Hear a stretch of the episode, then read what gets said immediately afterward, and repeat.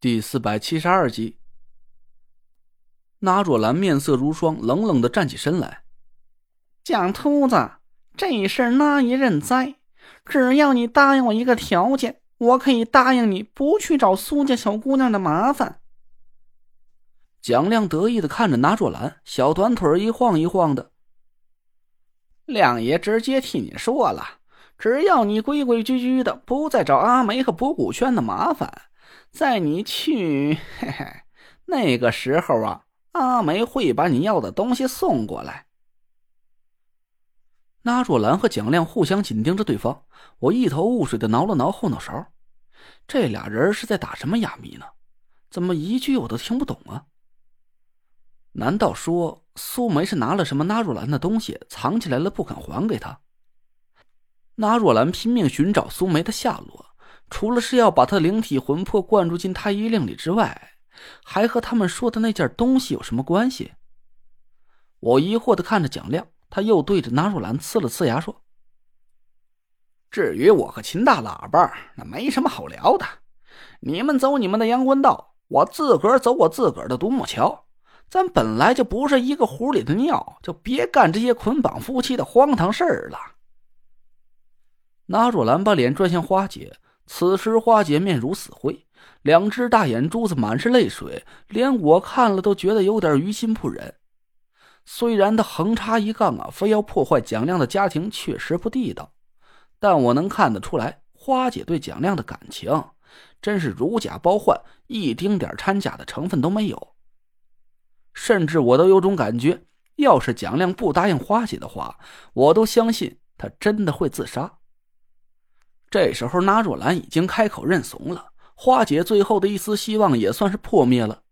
她绝望的看着那若兰，眼泪一个劲儿的流了下来。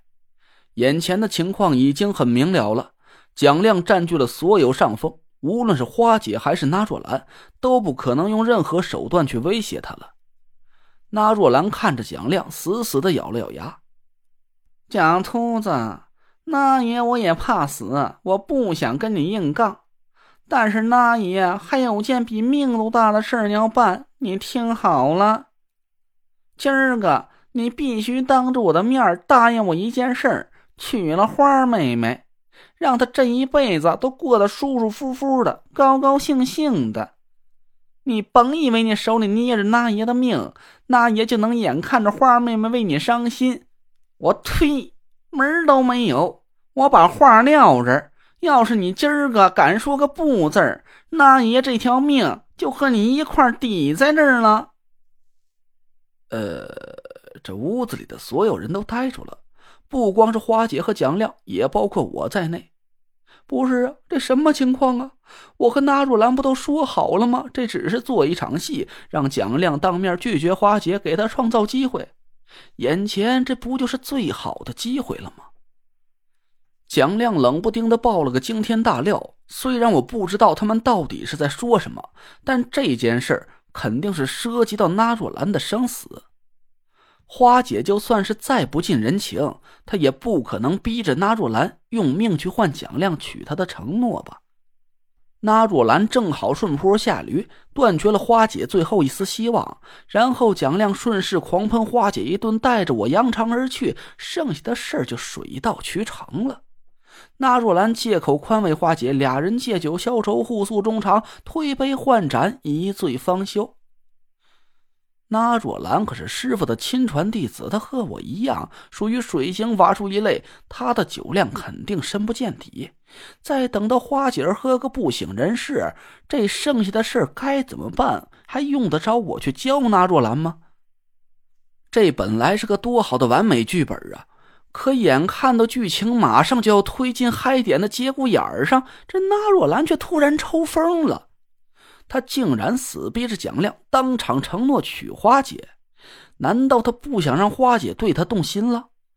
这还是个小问题，关键是难道她不想要命了吗？我们一屋子人都目瞪口呆的看着纳若兰，花姐更是张大了嘴，满眼都是不敢置信的神色。老衲。老衲，你疯了！你会死的。那若兰瞬间就换了一副温柔似水的嘴脸，翘着兰花指，从口袋里掏出一块丝帕，递给花姐。哟，瞧你哭的哟，这小脸都花了，快擦擦，不许哭了，再哭就不漂亮了。我一听这话，刚酝酿好的情绪一下子就破了功了。那若兰那副娘娘腔啊，也就算了，但花姐她无论如何也和“漂亮”两个字儿搭不上丁点关系吧？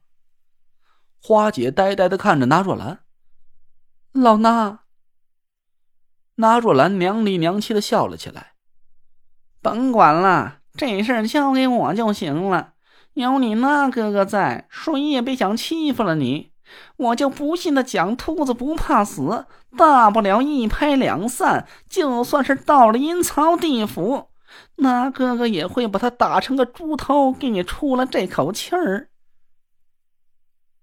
不是，那大公公，你他妈不按套路出牌呀你！